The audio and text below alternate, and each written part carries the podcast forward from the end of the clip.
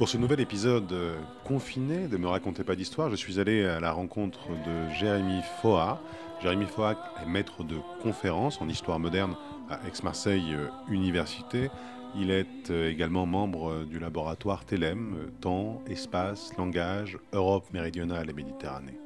Il a publié de nombreux ouvrages et participé à de nombreux colloques en lien avec les guerres de religion au second XVIe siècle. Il a notamment fait paraître sa thèse aux presses universitaires de Limoges, Le tombeau de la paix, une histoire des édits de pacification 1560-1572, préfacé par son directeur de thèse Olivier euh, Christin. Il s'intéresse euh, aux guerres civiles, au chaos, aux crises politiques et plus récemment à la Saint-Barthélemy. Il en fait une micro-histoire sociale à la manière de ce que Robert Simon fit sur les acteurs de la Ligue. Il s'intéresse aux massacreurs, aux donneurs d'ordre comme aux capitaines et sergents de la milice bourgeoise qui opéra véritablement le massacre dans cette nuit funeste. Jérémy Foy est l'invité de Me raconter pas d'histoire pour le nouveau volume de l'histoire de France en bande dessinée, son volume 10, qu'il euh, co-réalise avec le dessinateur Pochep, Sacré Guerre, volume 10 qui, à n'en pas douter, sera euh, euh, fort utile aux collègues, enseignants dans le supérieur, dans le secondaire, mais aussi aux étudiants et aux élèves qui souhaiteraient approcher ces questions très contemporaines par le détour du XVIe siècle et de la confrontation religieuse entre protestants et catholiques. On l'écoute.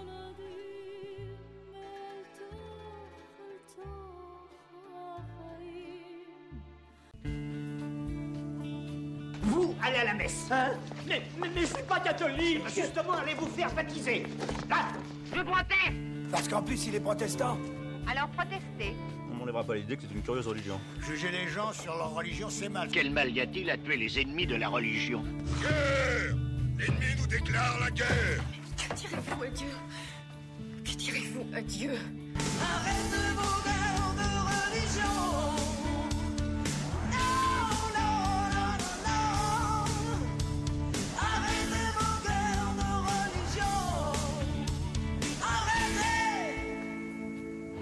du Seigneur sont impénétrables.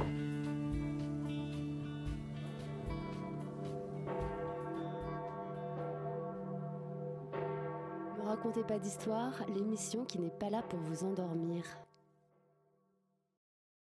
Euh, Jérémy Foy, bonjour. Bonjour Jérémy Ferrer.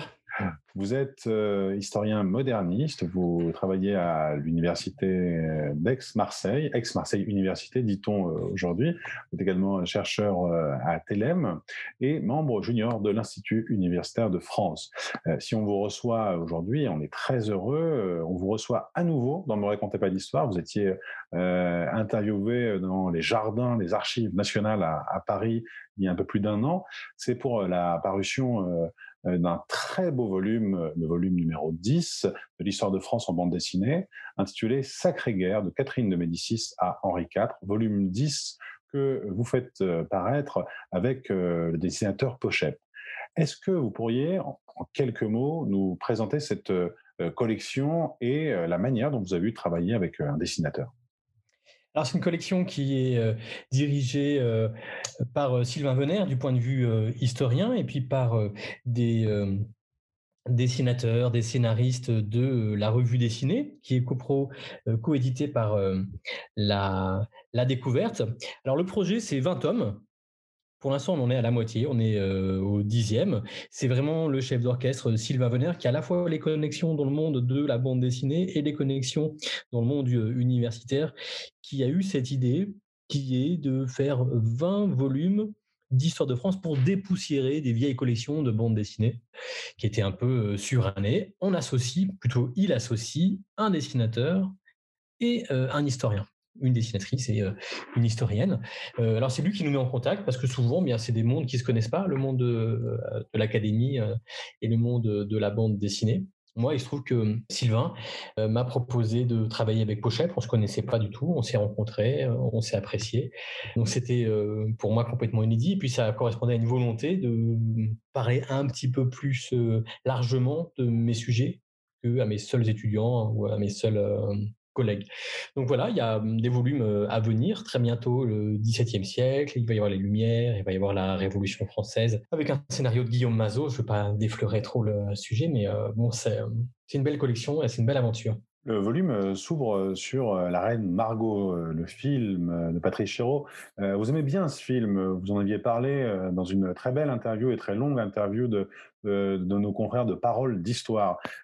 Pourquoi ouvrir euh, sur euh, Chéreau Et plus généralement, pourquoi faire appel aux contemporains? Est-ce que l'histoire moderne, comme toute histoire, est contemporaine? Alors oui, euh, tout à fait. Ça, c'est vraiment quelque chose qui est assez important pour moi. c'est finalement assumer l'anachronisme. Hein. Ça fait des années que je travaille sur ça, l'anachronisme, à mes yeux, n'est pas le péché d'entre les péchés, le péché entre tous irrémissible, mais au contraire ce qui nous pousse euh, à chercher. Alors pourquoi euh, la reine Margot? Eh bien, je me suis aperçu depuis des années que je travaille sur les guerres de religion, d'ailleurs comme vous, hein, que euh, quand je présentais ça à des gens qui connaissent pas le sujet, ils me disent ah ouais, bah, moi je, connais la reine Margot. Alors voilà, la reine Margot de, de Chéreau et puis de Dumas bien sûr, c'est ce qui parle à tout le monde. Alors je me suis dit, on va partir de, partir de ça, on va partir du contemporain, qui est presque contemporain, puisqu'en réalité c'est quand même euh, le, milieu des années 90, pour euh, montrer que toute histoire est faite depuis le présent. Et donc j'ai voulu partir de la reine Margot pour montrer que la reine Margot euh, se nourrit de Dumas, qui lui-même se nourrit de toute une tradition historique qui déteste les Valois et qui nourrit ce qu'on appelle la légende noire de Catherine de Médicis qui est très visible dans le film de Chéreau. C'est un film que j'aime beaucoup. Et en même temps, je l'aime beaucoup euh, sur le plan esthétique. J'aime beaucoup les acteurs, j'aime beaucoup cette dimension hollywoodienne, j'aime beaucoup Chéreau.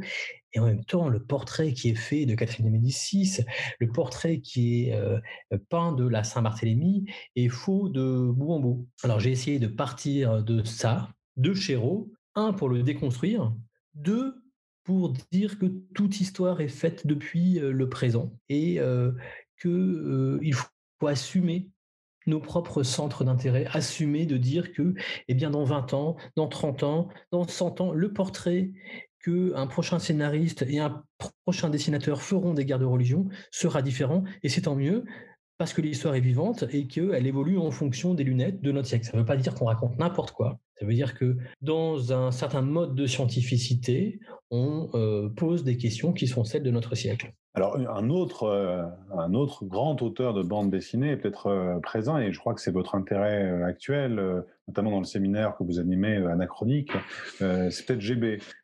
Puisque le jeune caméraman présent sur le tournage au moment de la Saint-Barthélemy, quand les fantômes des protestants massacrés en Paris, propose aux figurants de s'emparer de l'outil de production. C'est une référence à GB, c'est une référence à Doyon et à l'an 01 faut euh, s'emparer de la machine justement pour raconter sa propre histoire, vous le dites. Oui, tout à fait. Je suis content que vous ayez saisi le, clin d'œil. C'est aussi voilà, une façon de, faire un pas de côté, de faire un, pas de côté par rapport euh, à nos routines. Euh, là, on a un figurant. le, voilà, le, point de départ, c'est un figurant sous le tournage de Chéreau qui se rend compte que l'histoire qu'on raconte n'est pas satisfaisante et qui va proposer à des personnages dont on s'aperçoit qu'ils sont en réalité des revenants, des rescapés du massacre, de raconter leur histoire. C'est-à-dire de refaire le film. Et qu'est-ce que c'est que l'histoire à mes yeux? Qu'est-ce que c'est que le progrès dans l'histoire? C'est à chaque fois des historiens qui, en fonction de leur sensibilité, refont le film. Et bien là, je me suis dit, tiens, on va partir de cette expression, refaire le film, et on va donner la caméra euh, aux rescapés de la Saint-Barthélemy aux rescapés ou euh, d'ailleurs aux massacrés, hein, parce que euh, une partie d'entre eux sont vraiment morts à la Saint-Barthélemy et sont euh, revenus dans le présent sous forme de revenants, puisque peut-être vous savez que les hommes du XVIe siècle croyaient mordicus à l'existence des spectres. Qu'est-ce que c'est un spectre? C'est une personne qui est mal morte, qui a été assassinée, qui est morte sans qu'on lui rende les honneurs nécessaires et qui vient hanter les contemporains en disant tiens c'est le cousin qui m'a tué c'est le commerçant euh, qui m'a tué donc je me suis dit tiens on va se servir de euh, cet artifice euh, narratif pour re-raconter ou refaire raconter par d'autres témoins la Saint-Barthélemy. C'est-à-dire que j'ai voulu faire une Saint-Barthélemy où on ne partait pas de Coligny, on partait pas de Charles-Neuf, on partait pas de Catherine de Médicis, mais une Saint-Barthélemy plutôt par en bas, Alors, c'est en effet votre, votre objet. Bon, on rappelle très rapidement hein, pour les, auditeurs et les auditrices, la Saint-Barthélemy, on est au 24 août 1572. Euh, quelques jours plus tôt, le mariage euh, d'Henri de Navarre avec Marguerite de Valois est célébré. Et en effet, l'histoire se centre beaucoup sur des grands personnages, des hauts faits, sur le duc de Guise, sur Henri d'Anjou, euh, parcourant les rues de Paris. Et en effet, cette histoire par en bas, a été moins faite, peu faite, mal faite. Vous, aujourd'hui, vous êtes dans une entreprise de recherche et scientifique où vous faites un, très gros travail archivistique justement pour retrouver les euh, massacreurs de la Saint-Barthélemy. Est-ce que vous pourriez nous, en parler?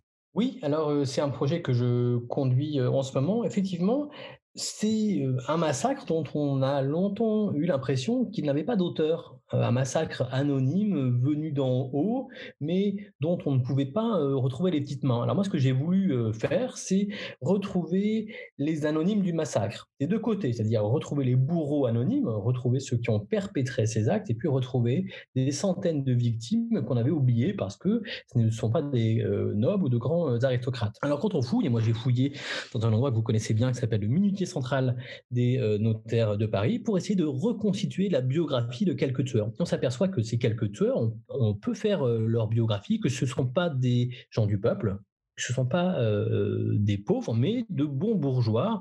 Le plus connu s'appelle Thomas Croisier. Thomas Croisier, il est orfèvre. C'est pas un grand aristocrate, mais c'est pas du tout un membre de la Ligue du peuple.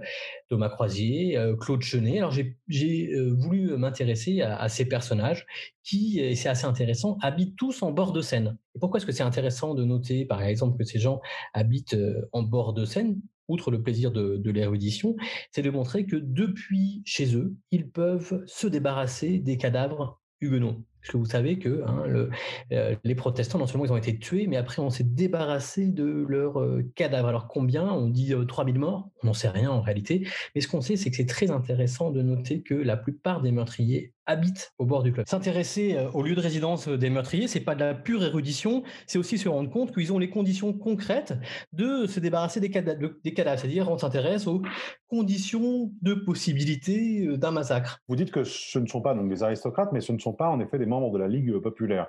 Est-ce qu'ils sont membres d'institutions de violence telles que la milice urbaine? Euh, Sont-ils engagés justement dans euh, ces institutions euh, de patriotisme municipal, les massacreurs que vous avez rencontrés alors oui, c'est ça qui est intéressant, c'est que la plupart, pas tous hein, bien sûr, mais la plupart de ces massacreurs euh, sont membres de la milice. C'est-à-dire qu'ils sont capitaines pour les plus gradés d'entre eux, ou alors ils sont sergents, ou ils sont euh, enseignes. Thomas Croisier, par exemple, est capitaine de la milice. Claude Chenet est capitaine de la milice. C'est des personnages que j'ai représentés, que j'ai fait représenter dans la bande dessinée autour d'une bonne bière, où on les imagine se vantant quatre siècles après de leurs méfaits. Vous, euh, vous voulez nous dire, parce qu'on on essaye d'imaginer, parce que et j'en parlerai tout à l'heure avec les liens qu'on peut faire sur d'autres massacres ou génocides, vous voulez dire que ce sont des haines recuites pendant des années et des années qui vont finir par aboutir cette nuit-là au massacre de la part de ces sergents, ces capitaines qui savent où les protestants habitent, qui vont les chercher et qui euh, se vengent. Pour quelles raisons d'ailleurs? Pour quelles raisons les massacrent-ils? Pour des raisons seulement religieuses?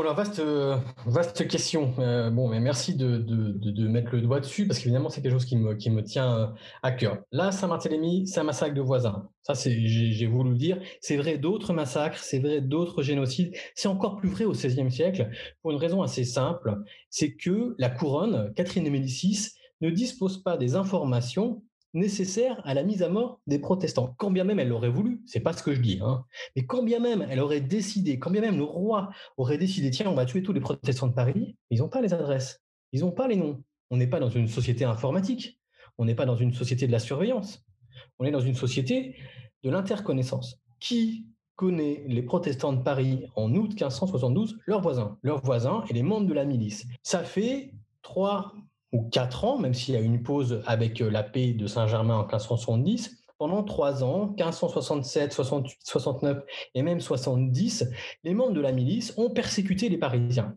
les Huguenots parisiens, pardon. C'est-à-dire qu'ils les ont emprisonnés, ils les ont euh, bannis de Paris, ils les ont pillés, ils les ont spoliés, mais jusqu'à présent, ils s'arrêtaient là.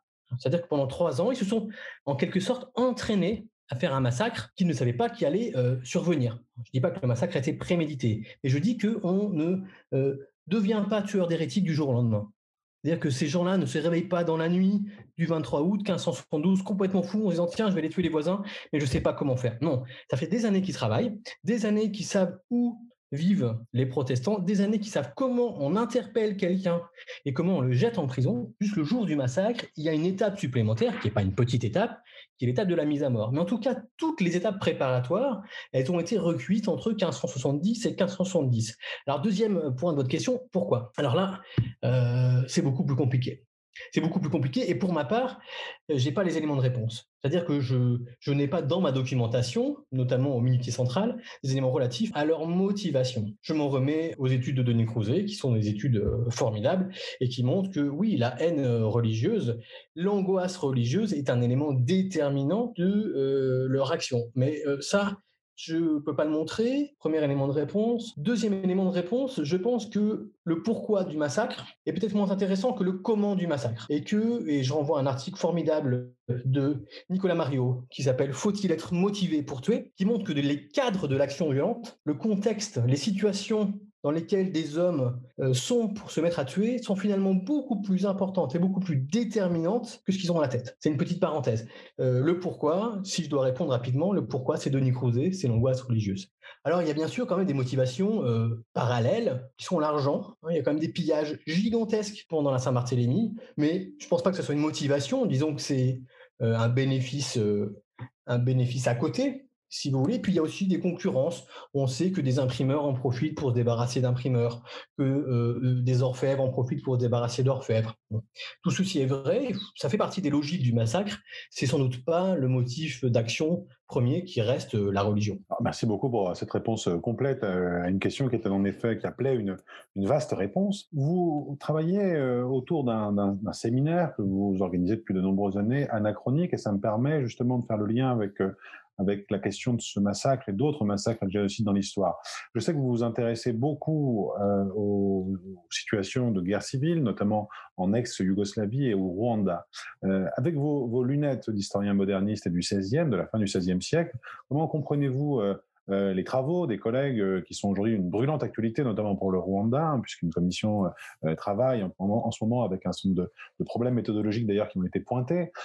comment est-ce que vous observez les travaux des collègues sur ces autres périodes beaucoup plus contemporaines et à quoi cela vous sert quand vous lisez hors période pour réinterroger vos propres sources? Alors, vous avez raison, ce sont des lectures qui me sont quotidiennes et familières, et je m'en nourris énormément. Est-ce que je les lis correctement? Euh, J'en sais rien. Mais effectivement, je lis par exemple beaucoup le travail d'Hélène Dumas sur le génocide des Tutsis du Rwanda pour essayer de comprendre comment, de la même manière qu'elle le souligne pour le Rwanda, ce sont des voisins qui tuent leurs voisins. Hein, par exemple, tout, une partie de ma réflexion sur le massacre de proximité vient de la lecture, la lecture d'Hélène Dumas. Alors, bien sûr, je, ne, euh, transpose pas des réalités du 20, e siècle sur le 16e siècle. Je me nourris euh, de euh, ceci. Sur l'ex-Yougoslavie, il y a des travaux aussi qui sont tout à fait importants pour moi d'Elisabeth Clavry, qui a montré comment une partie de l'explication de la non-réaction des victimes tient au fait que les tueurs sont leurs voisins. C'est-à-dire que pendant très longtemps, il y a une chape de cécité qui leur tombe dessus parce qu'on ne peut pas croire que des voisins vont faire ça. Ou même plutôt, on sait que ces voisins ne nous aiment pas trop, on sait qu'ils nous embêtent, qu'ils nous harcèlent, mais on a l'habitude, on a l'habitude. Il me semble qu'il y a quelque chose qui se joue de la même manière lors du massacre de Pourquoi est-ce que les protestants ne réagissent pas? Eh bien, en partie euh, parce que dix fois, ils ont été arrêtés par ces miliciens. Parce que ces voisins, ils les connaissent.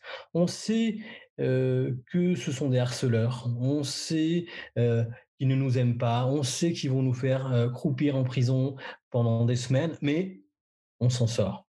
On s'en sort. Donc, la différence, c'est que en août 1572, on s'en sort pas. Mais une grosse partie du succès des violences, du succès des, massacres, tient au fait qu'elles ont été perpétrées par les voisins et que les Huguenots avaient l'habitude de ce genre d'ennui. Ils ne sont pas surpris. ça fait dix fois qu'on vient défoncer leur porte pour les jeter en prison. là, ils font plus de bruit, il y a plus de, euh, morts euh, sous leurs yeux, mais je pense que pendant très longtemps, jusqu'à l'ultime instant, les Huguenots gardent euh, au cœur cette idée que euh, ça va être comme d'habitude. On va les emmerder, mais ils vont s'en sortir une partie de l'argumentaire et de, l'argumentaire qui peut intéresser les, les 16e c'est dans euh, euh, ce mélange d'intérêts euh, célestes et de motivation terrestre ou de basse motivation terrestre ou de commettre des massacres ou des violences au nom de Dieu, des violences sur terre au nom du ciel. Ce sont des, des mélanges qui sont au cœur du questionnement du 16e siècle. Hein. Les, Qu'est-ce que les catholiques zélés de la fin du XVIe siècle font dans ces violences? Ils essaient de ramener le ciel sur la terre. Ils essaient de montrer que Dieu est présent en permanence et ceci nourrit leur angoisse et nourrit leur espoir. Qu'est-ce que font à l'inverse les Huguenots? Vous savez, c'est en partie euh, euh, Olivier Christin euh, qui l'a montré. Qu'est-ce que font les Huguenots? Au contraire, ils essayent d'écarter le ciel et la terre, hein, de d'enlever le matériel et le céleste.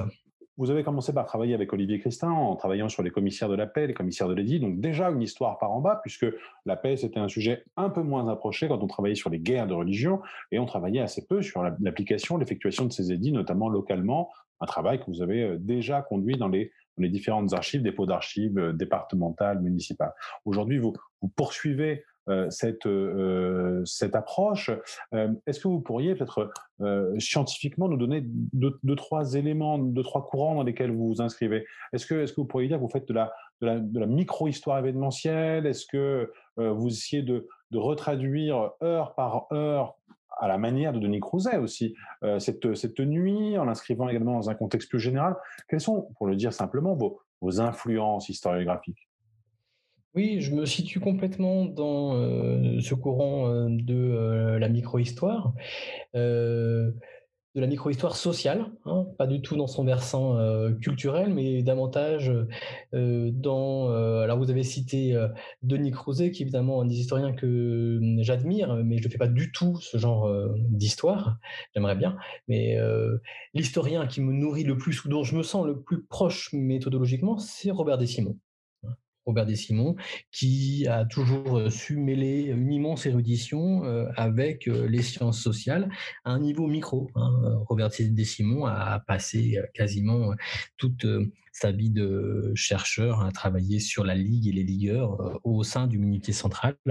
Alors j'ai essayé de transposer ces méthodes et de les passer du minute de la ligue à 1572. Donc oui, micro-histoire, mais aussi sciences sociales, mais aussi cette idée que fondamentalement l'histoire, la sociologie, l'anthropologie sont une seule et même discipline, et essayer de, me nourrir autant que possible des autres sciences sociales, puis des autres périodes, hein, puisque vous l'avez vous l'avez pointé, l'anachronisme ne me fait pas peur.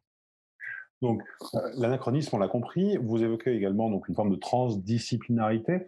Est-ce que euh, les études actuelles qui portent sur euh, la violence, le désordre, le chaos, la police notamment, qui euh, apparaissent ces jours-ci, ces semaines-ci, à la faveur à la fois de la discussion de la loi de sécurité globale, de la hausse de la conflictualité dans la rue. Est-ce que ces, études-là, sciences sociales, on peut penser aux sociologues Fabien Jobard, Olivier Filleul, qui font paraître euh, politique du désordre, est-ce que ça vous nourrit? Comment vous vous en servez dans votre approche? Vous avez en effet évoqué la milice urbaine hein, dont, sont, dont sont membres euh, les massacreurs. Bon, ce n'est pas tout à fait une, police comme, comme euh, aujourd'hui, mais est-ce que, est que vous pensez qu'il y a des outils utiles pour, euh, pour les modernistes, pour les 16e ah oui, euh, à n'en pas douter. Alors, j'ai pas lu euh, le, dernier Jobard, mais il est sur la table de travail. Ça peut tout à fait me nourrir sur des éléments qui, bien sûr, il faut utiliser avec des pincettes, puisqu'on n'est pas dans le même contexte, on n'est pas dans les mêmes sociétés. Notamment, d'un côté, on est dans ces sociétés démocratiques, de l'autre, on est dans des sociétés d'anciens régimes qui ne sont pas démocratiques. Mais travailler sur la foule, travailler sur la gestion des foules, travailler sur la violence des groupes, travailler sur la manière dont les collectifs peuvent ensemble être disciplinés ou indisciplinés, à la manière dont le font les sociologues des mouvements sociaux, à la manière dont le font les sociologues de la police. Tout à fait, c'est des choses qui peuvent m'intéresser. Je manque, par exemple, en ce moment de, de lecture sur ce qui fait foule, parce qu'on a parlé des miliciens et de leur rôle dans le massacre de la Saint-Barthélemy. Je pense que c'est très vrai, mais je pense que autour de ces chefs, autour de ces têtes, il y a des groupes, il y a des phénomènes d'agrégation de collectifs qu'on connaît très mal, hein, pour le coup, parce que dans les sources, on lit tel et ou tel a été massacré par la commune, c'est-à-dire par le peuple. Mais j'aimerais comprendre, et je pense que ces sociologues des mouvements sociaux peuvent m'y aider, j'aimerais comprendre comment, autour d'une tête que j'ai réussi à, identifier, euh, vont venir s'agréger des groupes de fidèles, des groupes d'admirateurs, des groupes de clients, d'amis, de collègues, euh, qui vont faire le massacre ensemble. Parce que s'il y a des têtes au sommet, des bons bourgeois, ils sont forcément accompagnés euh, d'hommes et la Saint-Barthélemy, c'est aussi un massacre en foule.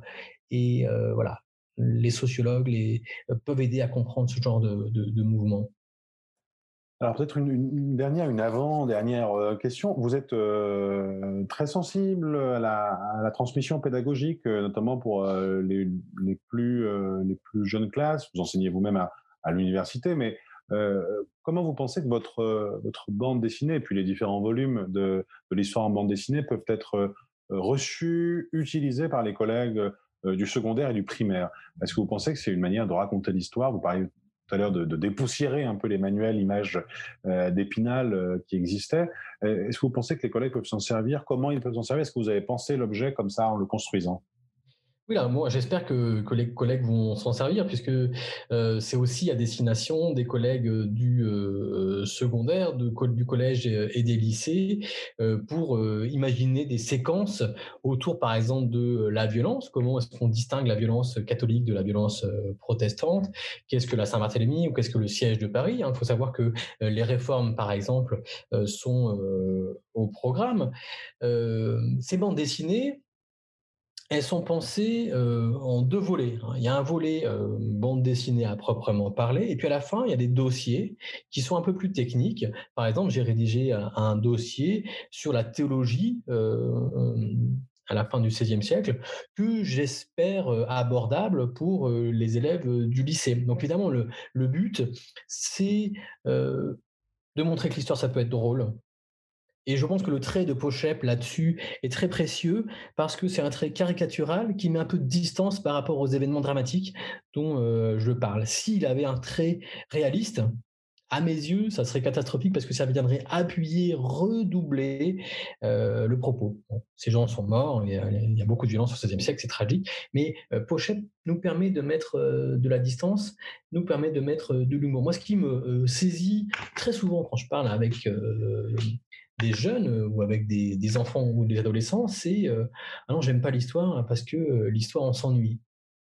Et je comprends pas comment c'est possible je comprends pas comment c'est possible. Je comprends pas comment on peut avoir en, tête que l'histoire, euh, euh, ça peut susciter de l'ennui. Il me semble que justement la bande dessinée, on essaie de faire des blagues, on essaie d'avoir des, personnages qui sont un peu anachroniques, qui vivent dans nos siècles. C'est une bonne porte d'entrée pour aborder des questions euh, un peu plus sérieuses. J'espère que les profs du secondaire vont s'en servir. Moi, je suis prêt en tout cas à, à rencontrer tous les collègues qui le souhaiteront pour faire avec eux des séquences dans les collèges, dans les lycées, donner des cours, parler des guerres de religion euh, autrement, parler des violences euh, autrement. Euh, il me semble que les guerres de religion, c'est un sujet particulièrement d'actualité. un autre livre est sorti à peu près en même temps que l'assassinat de notre collègue Samuel Paty, pour des questions aussi en partie religieuses. ces questions de, de violence au nom de Dieu, eh il me semble qu'on peut les aborder peut-être de manière moins frontale euh, qu'on pourrait le faire en parlant de l'islam ou en parlant du contemporain, en prenant un petit biais, qui est ce billet des guerres de religion. Oui, des hommes ont déjà tué pour des raisons religieuses. Et ces hommes étaient des catholiques. Et des catholiques euh, ferments, et ils ont tué d'autres euh, chrétiens pour des raisons d'angoisse religieuse. Donc, vous voyez comment, par l'actualité, on, on, peut trouver un biais d'entrée par le moyen de la bande dessinée. J'espère que ça sera utilisé en tout cas, l'invitation euh, et le message euh, passera, puisque de, nombreux collègues nous, nous écoutent. J'aimerais vous poser une dernière question. Euh, est-ce que vous auriez un livre à nous conseiller, que vous a marqué, que vous avez lu récemment, que vous devez lire prochainement. On a déjà parlé du livre d'Hélène Dumas, Sans ciel ni terre. Auriez-vous peut-être un autre conseil? Alors, c'est pas un livre directement d'historien, mais c'est un livre passionnant. C'est, je suis en train de le montrer à la caméra, mais il n'y aura pas de caméra. c'est un livre de Laurent Vidal qui s'appelle Les Hommes lents, sous-titré Résister à la modernité 15e, 20e. C'est chez Flammarion. C'est paru tout récemment, en 2020. C'est un éloge la lenteur. C'est un éloge, dit-il, de ceux qui n'ont pas inventé la poudre. Ça commence par une évocation de Chaplin dans euh, les temps modernes. Vous voyez ce, moment où Chaplin sert des boulons comme, un automate, comme une, euh, machine, puis il est pris lui-même dans la machine et il sort de la machine avec un grain de folie. Euh, et il se met à serrer des boulons, plus du tout de manière adéquate, au moins adéquate socialement. Il me semble que cet éloge de la lenteur qui est chez, chez Vidal euh, doit nous, nous inciter justement à, ralentir. Et vous parliez de GB. GB, c'est ça aussi, hein, c'est faire, euh, faire un pas de côté, aller euh, moins vite, faire moins de choses, décroître. Le livre de Laurent Vidal est passionnant, intelligent. Je pense que c'est, ça nous donne un certain nombre de pistes sur comment changer de société. Merci beaucoup. Donc, on a beaucoup de conseils de lecture pour les fêtes. On rappelle le titre de votre euh, ouvrage avec pochette, Sacré Guerre, le volume 10 de l'histoire de France en bande dessinée. Merci beaucoup, Jérémy Foa. Merci à vous pour votre invitation.